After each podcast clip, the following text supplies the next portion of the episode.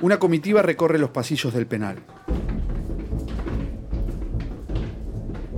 Al frente avanza a paso firme un hombre con uniforme militar. Lo acompañan dos guardiacárceles y personal de civil vestido de saco y corbata. Al final del pabellón hablan con el jefe de seguridad de la cárcel. Le dicen que están haciendo una inspección sorpresa.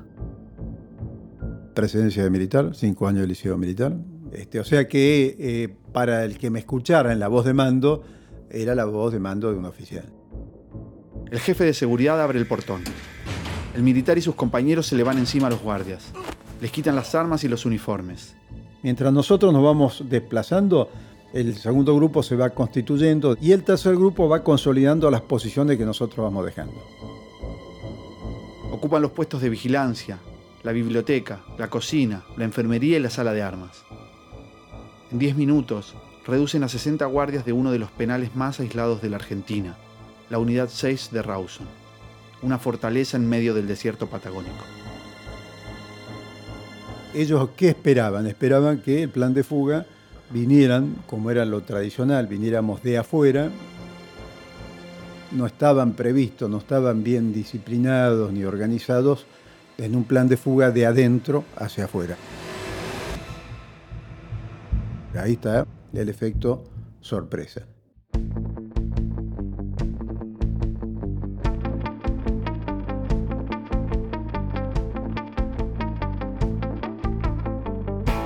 Desde el momento en que una persona cae presa, tiene un solo objetivo, escapar. Pero solo algunas lo logran.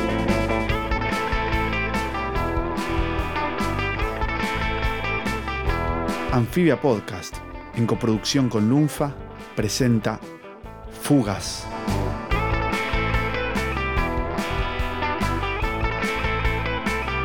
En este episodio, La fortaleza en el desierto, parte 1.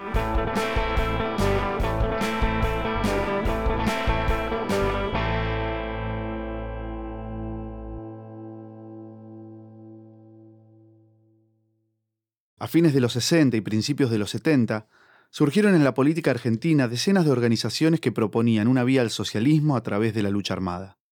El peronismo, el partido político más importante de la Argentina, estaba prohibido desde 1955. La simpatía popular por estas organizaciones era cada vez mayor. Miles de jóvenes que se habían iniciado en la militancia barrial, obrera o universitaria comenzaban a transitar el camino revolucionario. El cordobés Fernando Vaca Narvaja fue uno de ellos. Soy parte de la organización Montoneros. Milito desde el año 67-66 en la provincia de Córdoba y en la provincia de Santa Fe. Estudié ingeniería química en la Universidad Nacional del Litoral. De ahí se armó un grupo, lo que se llama los grupos proto, los pro-montoneros, eran una estructura. En 1972, la dictadura que gobernaba el país desde hacía cuatro años comenzaba a debilitarse. Una dictadura militar bastante violenta que había ilegalizado los partidos políticos, los sindicatos. Ese contexto es donde uno se fue formando políticamente. El peronismo era mala palabra, Perón era traidor a la patria, era un abusador de menores, tenía en los anillos este, las cuentas bancarias en Suiza. Hacía 17 años que Perón estaba exiliado en España. Ahora calculaba cuándo era el mejor momento para volver al país. El presidente de facto le marcó la cancha. Si quería ser candidato, debía volver antes del 25 de agosto de 1972.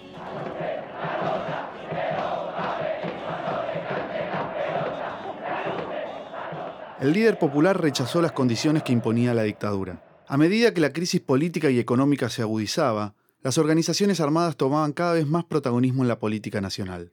No había que darle a la dictadura militar ni un tantito así de ventaja. Era palo, palo y palo para que esa retirada no sea ordenada, sea desordenada. Para que no puedan condicionarte más de lo que ya te pueden condicionar. El gobierno militar reforzó la persecución de opositores y las cárceles se llenaron de presos políticos. Fernando Vaca Narvaja cayó en el 71. Estuvo detenido en Devoto y en el buque Granadero, un barco anclado en el puerto de Buenos Aires que los militares convirtieron en una cárcel para presos políticos. De ahí lo trasladaron al penal de resistencia.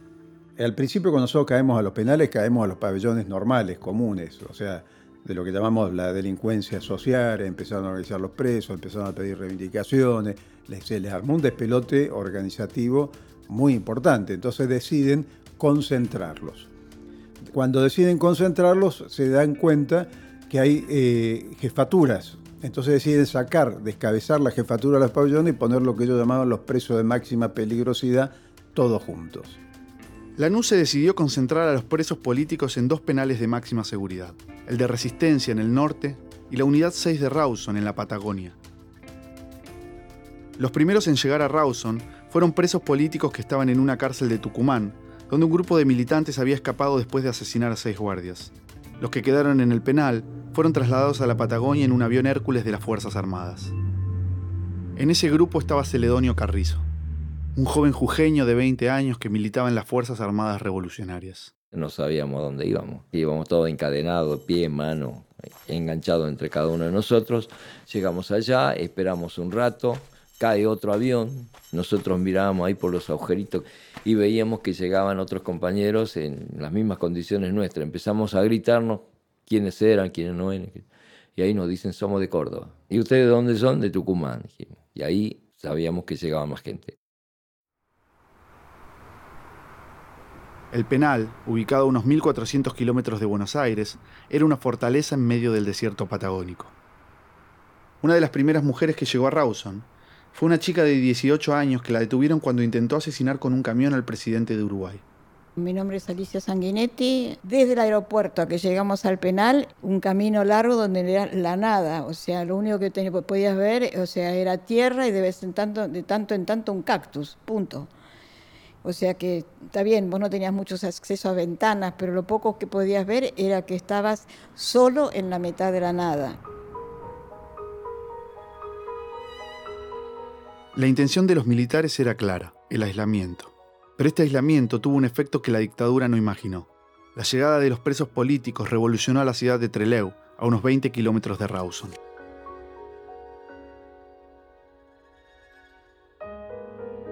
La gente de Trelew empezó a formar el grupo de el apoyo a los presos políticos.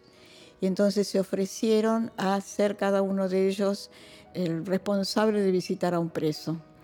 Que no solamente visitaban al preso, sino que a su vez, o sea, cuando venían los familiares, acogían a los familiares, le daban lugar a vivienda, le daban ayuda para poder seguir estando y demás, etcétera.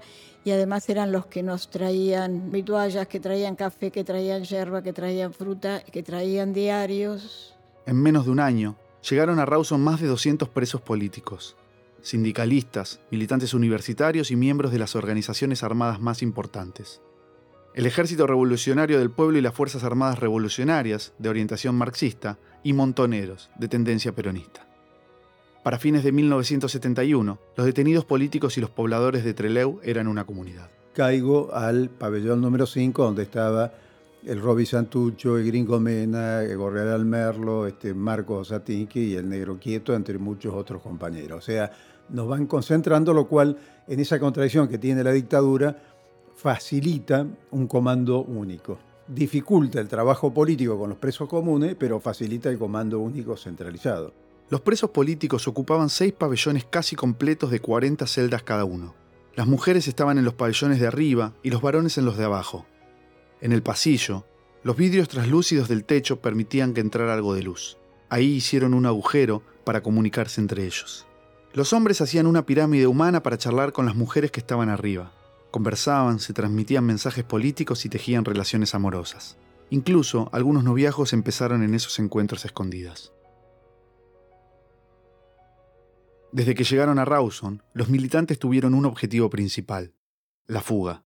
La idea de una posible fuga eh, surge en todos los militantes desde el momento que cae preso, porque sabemos que lo fundamental es volver a estar afuera y seguir militando. El valor eh, principal era este, mantener la lucha viva a, la dictadura militar, demostrar que aún eh, en las cárceles de máxima seguridad la fuga se podía realizar y este, que podía hacerse con ingenio y con organización y con un nivel de participación colectiva importante. Los militantes pensaron varios planes. Celedonio Carrillo recuerda este momento. Y lo primero que se te ocurre, que lo, lo que tenés a mano, es cavar, cavar un túnel. La última celda del pabellón 5 tenía dos características ideales para la fuga. Era la más alejada de la guardia y la más cercana al paredón exterior. Los militantes improvisaron palas con calentadores desarmados. Con cartón, engrudo y maderas sostenían el túnel para evitar los derrumbes. Todos los días, después de cavar, volvían a poner las baldosas en su lugar. Con una mezcla de tierra y plastilina, rellenaban los bordes para que los guardias no los descubrieran. Este, pero fíjate qué labor de ingeniería, ¿no? Cómo se va articulando este, en ese plan de fuga la, practicidad y el oficio de cada uno de los compañeros, porque los yugas venían... Cuando Vaca Narvaja dice yugas, se refiere a los guardiacárceles. Porque los yugas venían con un palo a golpear a ver si había algo extraño y pasó todas las pruebas. Es decir, subsistió a la dictadura militar y duró creo que hasta el año 77 no descubrieron ese túnel.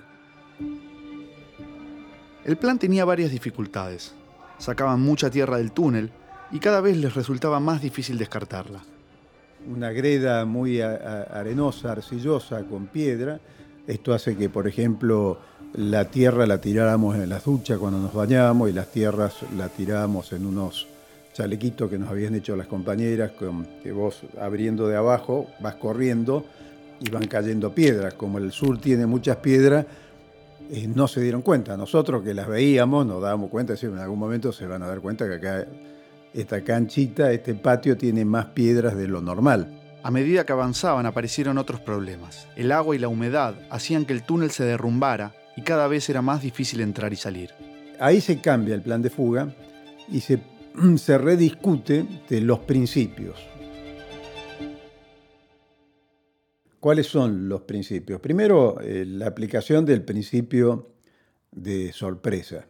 En el penal de Rawson estaban los líderes de las organizaciones armadas más importantes.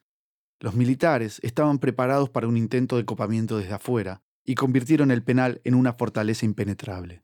No estaban previstos, no estaban bien disciplinados ni organizados en un plan de fuga de adentro hacia afuera. Ahí está el efecto sorpresa. Para poder diseñar un nuevo plan, primero había que conocer en detalle cada movimiento adentro del penal. Buscar información, mirar cómo eran las guardias de los milicos que andaban por los muros, cuánto tiempo demoraban en hacerle el recambio, si volaba una paloma, lo que sea. Los detenidos anotaban los horarios de guardias, los cambios de turno, los movimientos en los puestos de vigilancia. A veces se hacían sancionar para que los llevaran a los chanchos, como le llaman a las celdas de castigo, durante el traslado calculaban los metros de distancia entre los pabellones. Ahora, para hacer un plan de fuga de adentro hacia afuera había que simular algo. Lo que simulamos es lo que normalmente hacían ellos, que eran las inspecciones militares. Un guardia de apellido Facio hizo un aporte fundamental. Les entregó un uniforme militar y una pistola desarmada. Era peronista, peronista peruca, como decimos nosotros, y, este, y bueno, en esa relación empezó a surgir esta, esta colaboración que fue fundamental, porque esta fue la llave para simular esta idea de que había una inspección militar en la cárcel. Cuando Vaca Narvaja llegó a Rawson, el plan ya estaba casi definido. A él le asignaron el rol principal.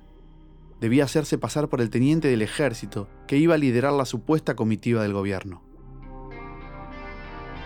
En el contexto de un gobierno militar, una inspección sorpresa a un penal de máxima seguridad no debía llamar la atención. Cuando llego yo, obviamente como tenía cinco años de liceo militar, era la medida justa, digamos, ¿no? La planificación de la fuga transformó la rutina en los pabellones. Los presos y las presas pasaban horas vigilando el movimiento de los guardias o armando pequeñas armas punzantes con pedazos de camas o con hierros que rescataban de la cancha de fútbol. Las mujeres tejieron boinas y pulóveres negros de cuello alto como los que usaban los guardias fueron detallistas al extremo. Bordaron escudos, cosieron corbatas, cintos y cartucheras. Algunos compañeros que habían sido carpinteros también fabricaron réplicas de armas cortas con jabón y hasta un fusil fal de madera. Alicia Sanguinetti lo recuerda así. O sea, si vos tenías que eh, hacer este, por crochet, hacer las boinas que iban a utilizarlo, te decían tenés que hacer boinas, punto.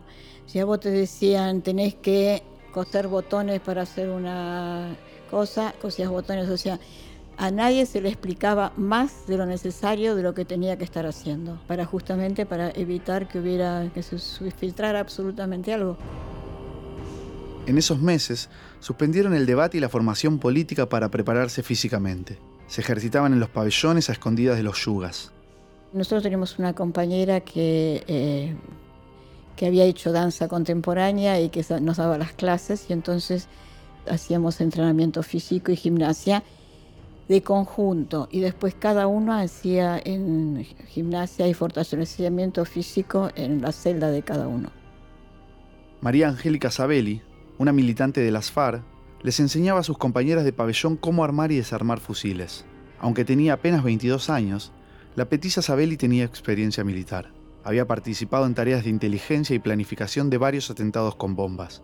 También había participado en el copamiento de la ciudad de Garín, en la provincia de Buenos Aires.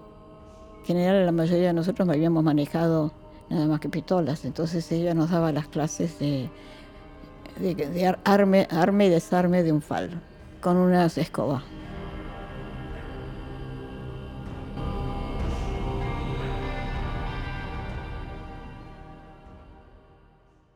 Cuando se elige el lugar y el momento, el día y el momento, nos damos cuenta que hay que cambiarle la rutina al penal. Entonces, en ese momento, a esa hora previa a la fuga, se hacía una ranchada, este, se hacía mucho bullizo, se cantaba, este, guitarreada, ruido, al principio sancionaban a varios compañeros y después se fueron acostumbrando que no había otra forma que dejarnos esa hora, que era un poco el recreo de los presos de todos los pabellones simultáneamente. La preparación adentro del penal avanzaba a paso firme.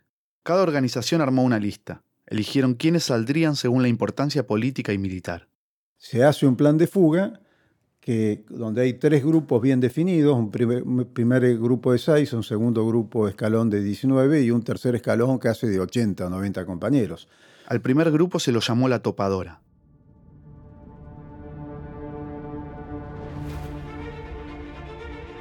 Lo integraban los seis líderes del Ejército Revolucionario del Pueblo, las Fuerzas Armadas Revolucionarias y montoneros. El segundo grupo estaba conformado por 19 militantes. 15 varones y 4 mujeres elegidos por su rango y su preparación militar. El último grupo incluía a otros 95 presos. Los militantes que debían brindar apoyo externo todavía desconfiaban del plan. Pensaban que era imposible copar el penal. Ahí tenemos una discusión entre las sorgas que están adentro y las sorgas que están afuera. Como nosotros estamos en el terreno y conocíamos la realidad de adentro, visto de afuera parecía una, una cosa media complicadita, ¿no? Con la primera etapa de la fuga planificada, se enfrentaron a otro gran problema logístico, cómo escapar de la Patagonia. Vos podías salir en auto miles de kilómetros, te ponían una pinza, lugares inhóspitos, era muy difícil poder pasar desapercibido. Un grupo de apoyo externo recorrió durante meses la zona y analizó diferentes alternativas. La primera idea fue cavar unas pequeñas cuevas bajo tierra llamadas tatuceras, similares a las que usaban los tupamaros en Uruguay, para refugiarse un tiempo, hasta que pudieran reinsertarse en la lucha armada. Otra posibilidad era conseguir un pequeño avión y escapar hasta un aeropuerto cercano. La idea no los convencía.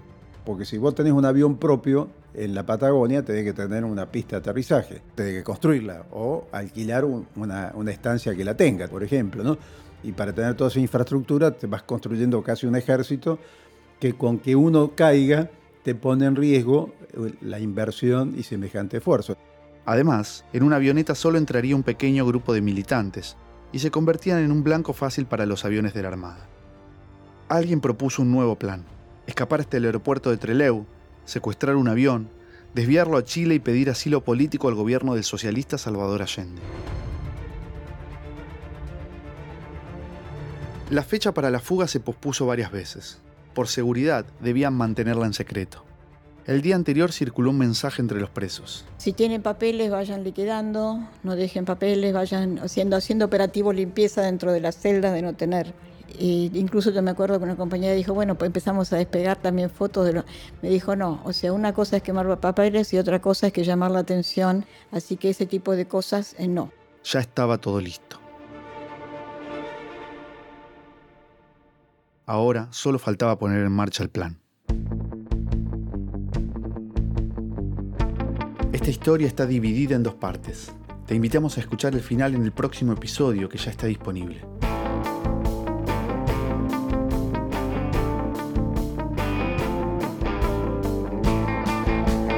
Fugas es una coproducción original de Amphibia Podcast y Lunfa. Narración, Sebastián Ortega. Investigación y guion, Emilia Herbetti y Sebastián Ortega. Grabación, mezcla y diseño de sonido, Mariano Payela, Román Frontini y Nicolás Sosa. Música de apertura, Nicolás Payela. Producción general, Tomás Pérez Bisón.